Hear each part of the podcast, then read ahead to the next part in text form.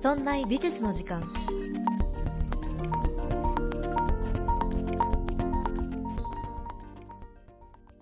美術を身近にするこの番組「そんな美術の時間」そんなプロジェクトラチがお送りいたします。さて第171回になりました。えっ、ー、とですねえっ、ー、と最初にお知らせといいますかがあるんですけれど、えー、ボイシー。そんないインボイシーを我々そんないプロジェクトがね、えー、毎週日替わりでやっていますけれど、えー、そちらのボイシーを、えー、やめましたことをご報告いたします。えっと、やめたというのは、そんないプロジェクト全体がボイシーの配信をやめるっていうことではなくて、私、日曜日担当だったラッチは、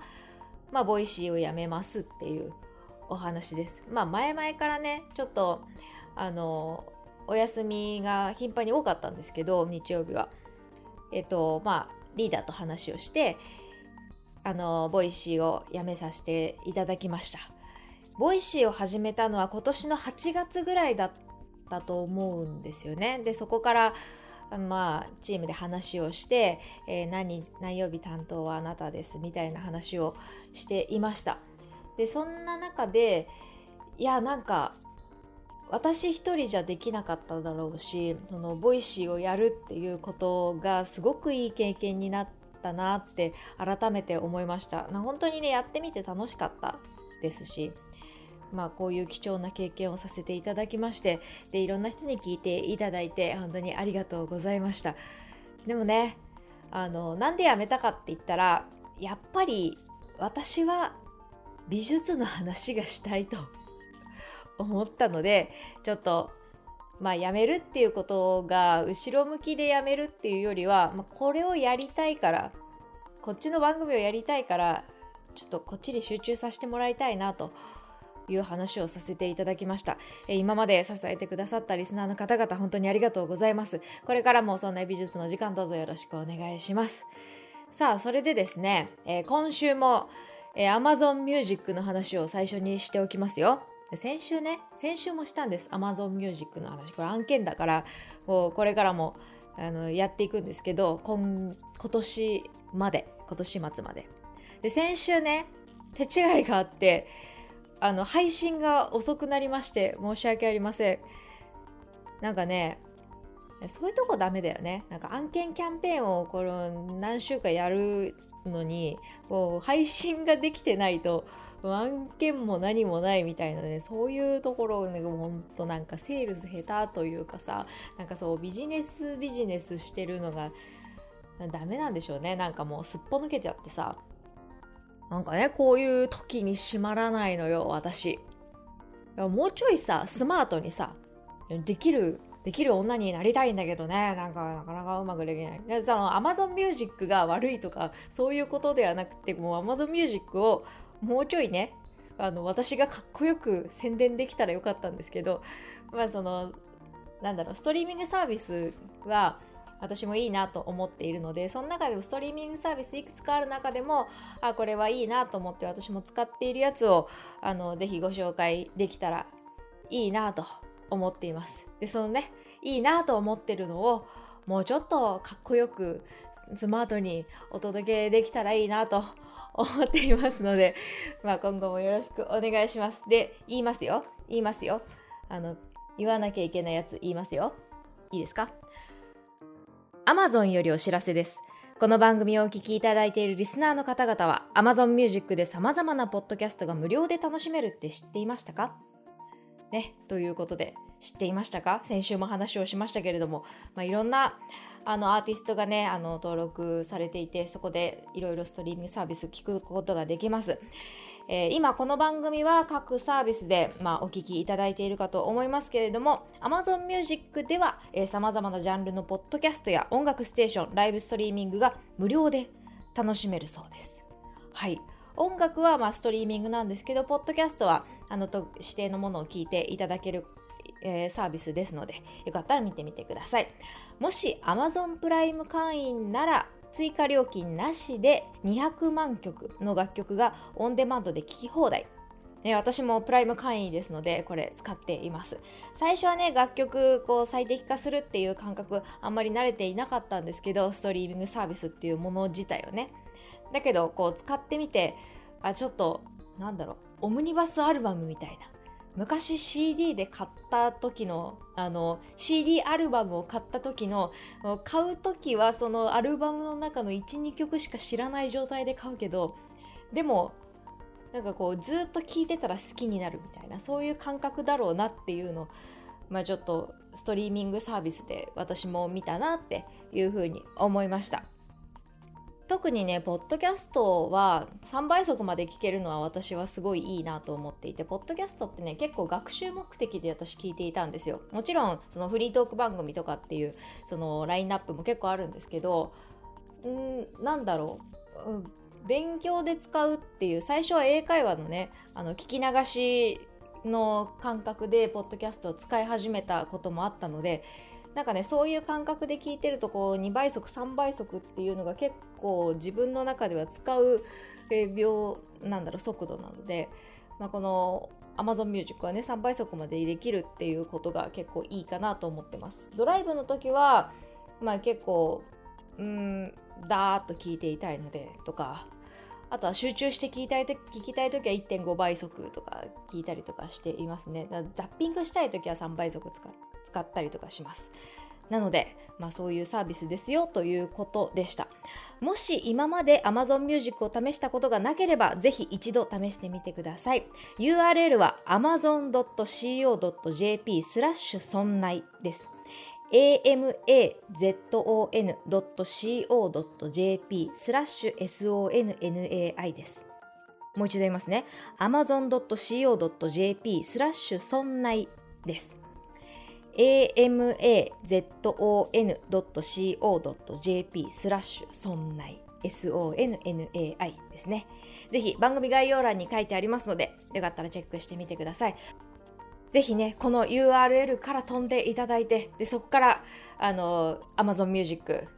ぜひストリーミングサービス聞いていただけたらいいなと思っています。URL チェックしてくださいね。はい。よろしくお願いします。ということで、えー、本日も本題に入っていきましょう。本日は NFT アートについてです。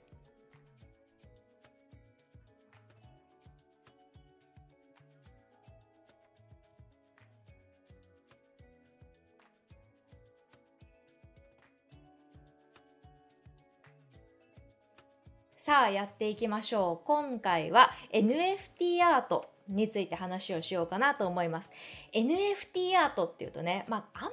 ピンとこないという方もいらっしゃるのではないでしょうか。この番組はですねえー、割と西洋美術史を扱っている、まあ、そのジャンルが多いのでレオナルド・ダ・ヴィンチ大好き。ゴッホ・モネの話はもういくら聞いてももう大丈夫みたいな人たちリスナーさんがいっぱいいると思います。逆にいや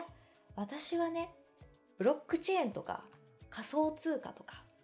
もうそういうのにはちょっとアレルギー反応が出ます。ちょっとデジタル的なこう新しいことはちょっと苦手なんですっていうリスナーさんもいると思うんです。そんな中でね、NFT って言われてもなんかあんまりピンとこないし、NFT アート、アートってつくとちょっと気になるなっていうジャンルではあるんだけど、でも私デジタル音痴だからっていうリスナーさんも、まあ私の番組ではいると思います。だけれどこの NFT アートっていうのは2021年すごい新しいジャンルとしてね注目されているものなんですね。でむしろ NFT アートっていうのは今後美術史に深く関わってくる内容じゃないかなと思っています。ということでこの今年2021年ホットだった NFT アートを今年中に何だったかをねこう整理したいなと思って、えー、今回話をしていこうかなと思います。そもそも NFT って何か、まあ、ノンファンジブルトークンって言うんですけど、まあそのね、砕いたってよくわからないですよね。で、これ NFT が何をしたかというと、デジタルに新しい価値をつけるっていうことを試みた。これが NFT がやったことなんです。価値って何で生まれるか。需要と供給のバランスですよね。需要が少なくて供給が多いものは価値が高くなる。逆に需要が多くて供給が少ないものっていうのは価値が下がるんです。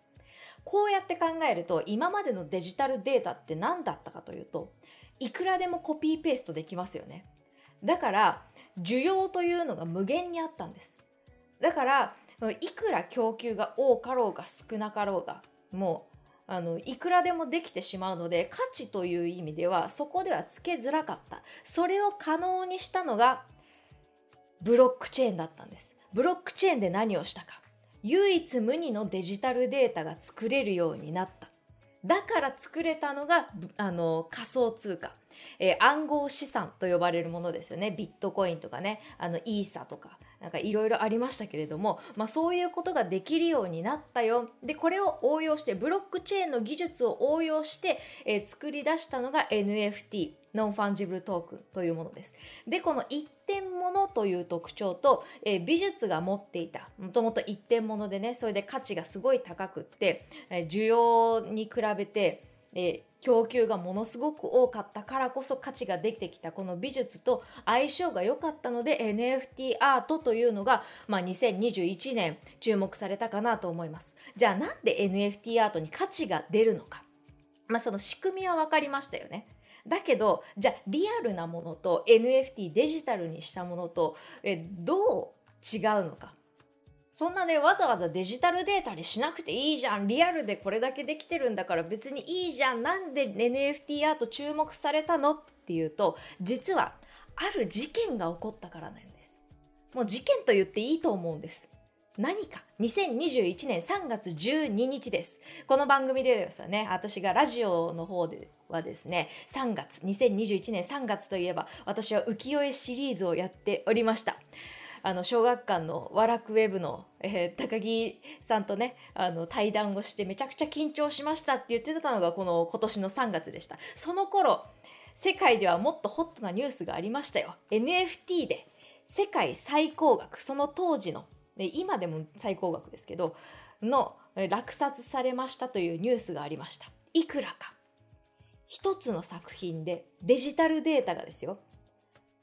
75億です。もうすごい。75億。アメリカ人アーティストのビープルという方が、デジタルコラージュ作品を、制作しました。でそれが、クリスティーズでオークションハウスで落札をされましたよ。それの値段が75億ということだったんですね。それでびっくりしたんです。もう世界中が。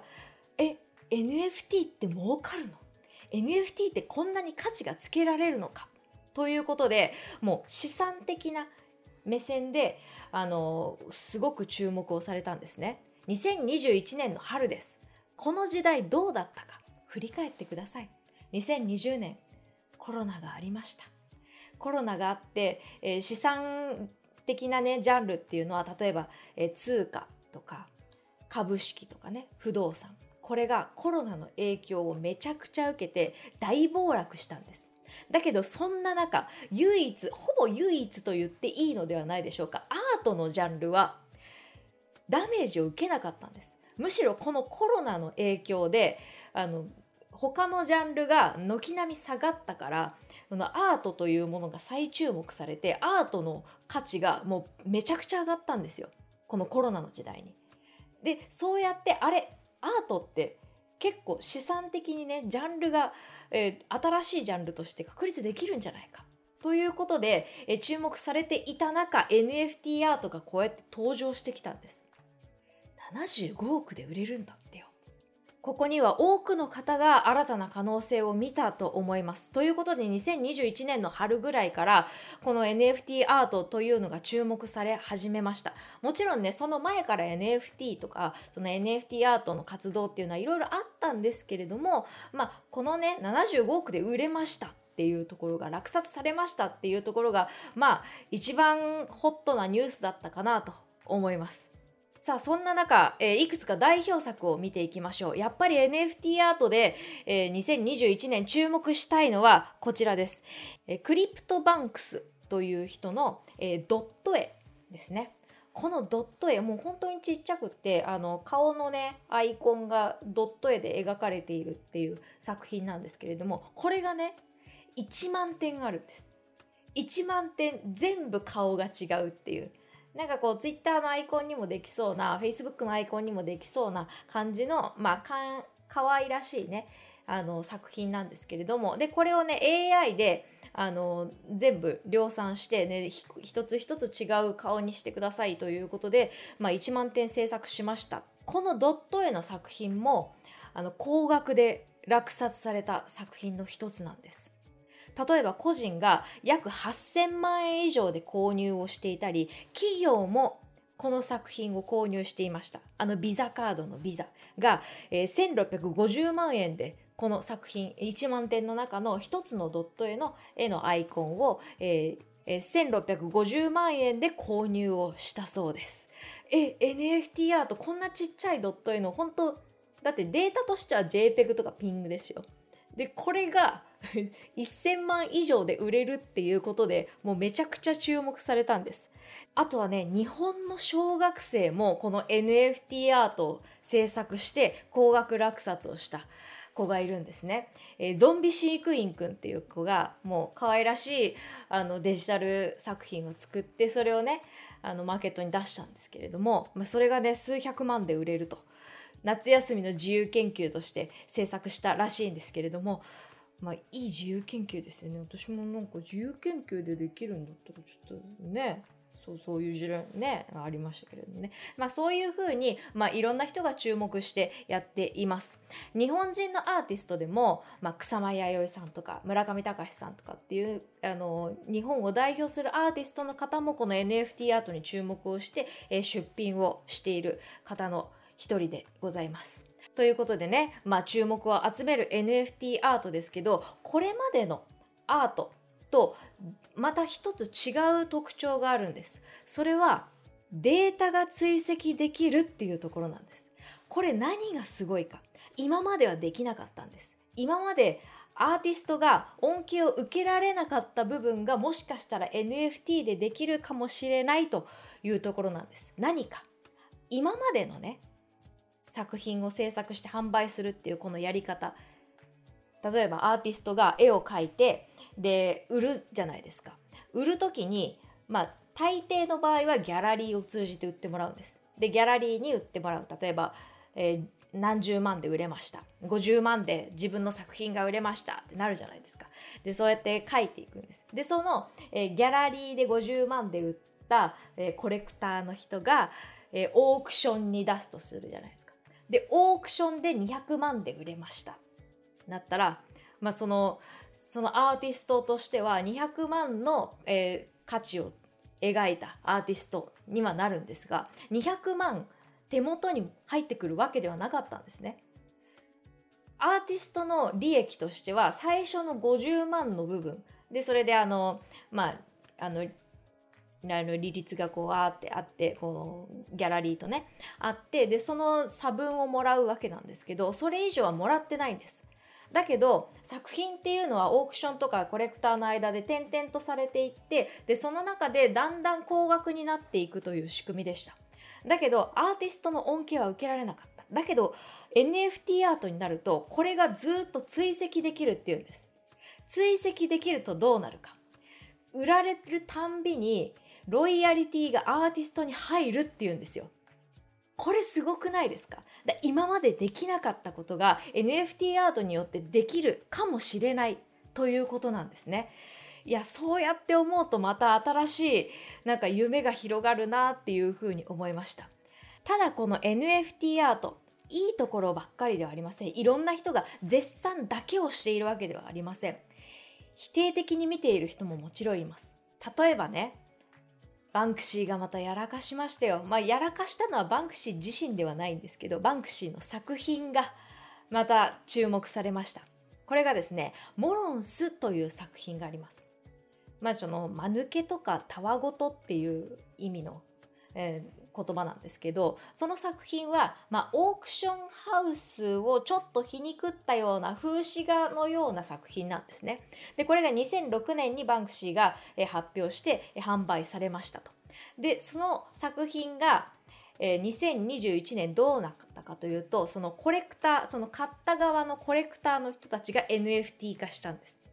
NFT 化して、まあ、オークションに出すんですけどその後原画を燃やすっていうことをしたんですねでこれで注目されたんです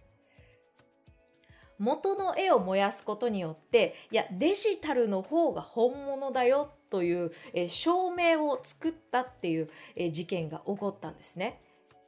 でこれが YouTube にも公開されてもう YouTube のコメント欄も賛否両論あるんです。素晴らしいっていうあのこの時代に合っているっていう言葉もありつついやこんな時代に生まれた僕は悲惨だっていうこちょっと嘆きのコメントが出てたりとかね。まあいろいろあったんですけれども、まあ、そうやってね、まあ、その NFT に対してちょっと攻撃的な姿勢を見せているという側面も出てくるのかなと思いますちなみにこの、えー、モロンスという作品はバンクシーがねあのコメントをメッセージを残していましてこのメッセージがまた皮肉なんですけどあなたが実際にこのたわごとモロンスを買うなんて信じられないと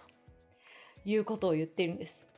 まあ、そのねメッセージを書いたのがあのこの NFT 化すると思わない時に書いたんですけれどもまあその今回の燃やしたっていう事件もひっくるめてこのメッセージが効いてくるかなと思います。この話をパロディパロったのかしたのかしてないのか日本でも同じような、えー、NFT のねあの動きがありました。燃えるアート展というのを日本人の早稲田大学の学生が、まあ、開催したんです。でそれも、えー、原画を集めてでデジタル化して元の作品を燃やすっていうパフォーマンスでした。ね、そういうふうに、まあ、デジタルアートっていうのが、えー、本物の価値をなくしてしまうのかではたまた新しい価値を見いだしてくれるものなのかというのは、まあ、これから議論のえー、議題になってくるかなと思います。またですね、面白い挑戦状を出したアーティストもいました。これがイギリスのアーティスト、現代アーティストのダミアン・ハーストという人です。この人がね、2021年今年の7月に出した作品がザ・カレンシー、ザ・カレンシーっていう作品です。通貨っていう作品を出しました。これ何したか？ドット絵です。ドット絵っていうとさっきのねクリプトパンクスみたいなあのデジタルドットではなくってもう点々を描いていくっていうどっちかというと点描画みたいな形であの B5 ぐらいのサイズの紙にこう点々カラフルな点々を描いていくっていう作品をダミアン・ハーストが発表したんです。でこれなんで面白い挑戦状かというとこれ、まあ、もちろん NFT 化しました。でこれ1万点作ったんですって。1万枚しかもハンドメイドで作ったんですよ。ハンドメイドで点々を書いていってしかも一個一個の全然違う作品にするんです。あの全部ドットの点描で書いていくんですけど、まあ、その大きいあのドットの丸が大きいものだったりすごい細かいものだったりもういろんなバリエーションを作っていきますしかもそれだけではありませんでした紙物に価値を作ろうとして透かしを入れてみたり裏面にサインを入れてみたりデジタルでは反映できないような価値というのを紙の状態で制作したんです。まあそれこそ通貨ですよね。その1万円札だって偽造防止策として透かしがあったりちょっとピカピカ光ったような印刷特殊インクを使ったりとかいろいろして、まあ、あの1万円札というのができてるじゃないですか。ダミアン・ハーストはあのこの通貨という作品で、えー、同じように自分のドット絵を、えー、紙上であの価値をつけるためにでしかもこの一点物ということを証明するかのように制作をしました。でそれをデジタルアートとしても出品して NFT 化してで出すんです。でどういったか。これが面白かったの。NFT 版とリアル版っていうのを両方用意して1万枚のそれぞれでね。でまあどっちも20万です。約20万で販売しますと。俺の作品ダミアン・ハースト現代アーティストの巨匠ですよ。の作品が1枚20万で。で唯一無二の作品ですと。でも NFT 版と、えー、リアル版両方用意します。もしあなたが NFT 版を購入するんだったらこのリアル版は破棄します。まあ反対でもしかりですよね。じゃああなたはどっちを買いますかっていうこういう挑戦状をねあのダミアン・ハーストが作ったんですよ。いや面白いなって思いました。みんなが NFT を選ぶのか。はたまたいやそうやって言うんだったらやっぱりリアルの方が価値があるよって思うのか。そういうことを説いている作品なんだなと思いました。さていかがだったでしょうか？NFT アート2021年かなりホットなワードとして、まあ、出てくるかなと思います。まあホットすぎてね今ちょっと過激バブルすぎるかなという見解もあります。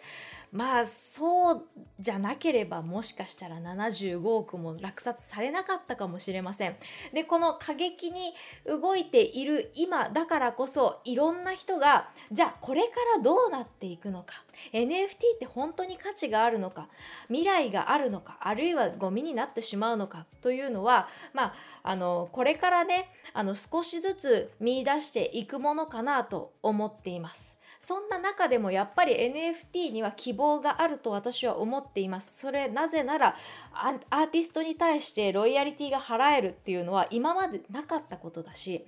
どれだけオークションで高額落札をされていたとしてもアーティストは最初の取り分しかなかった。それが、えー、落札をされていくたびに転売をされていくたびにロイヤリティがもらえるというのは、まあ、新しい、えー、アートのあり方になればいいなと思っています。NFT これからもね、えー、目が離せないジャンルだと思いますのでぜひ皆さんで一緒にチェックしていきましょう。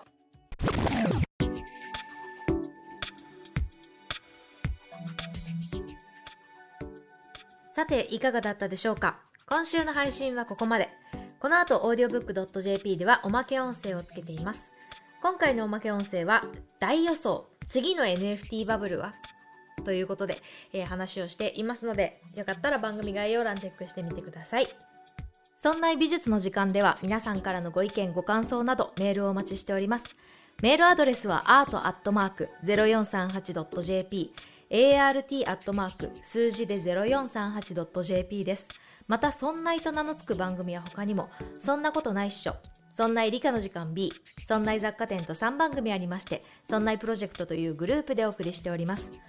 そんなプロジェクトにはウェブサイトもありまして、そこから今配信中の番組や過去に配信していた番組を聞くことができます。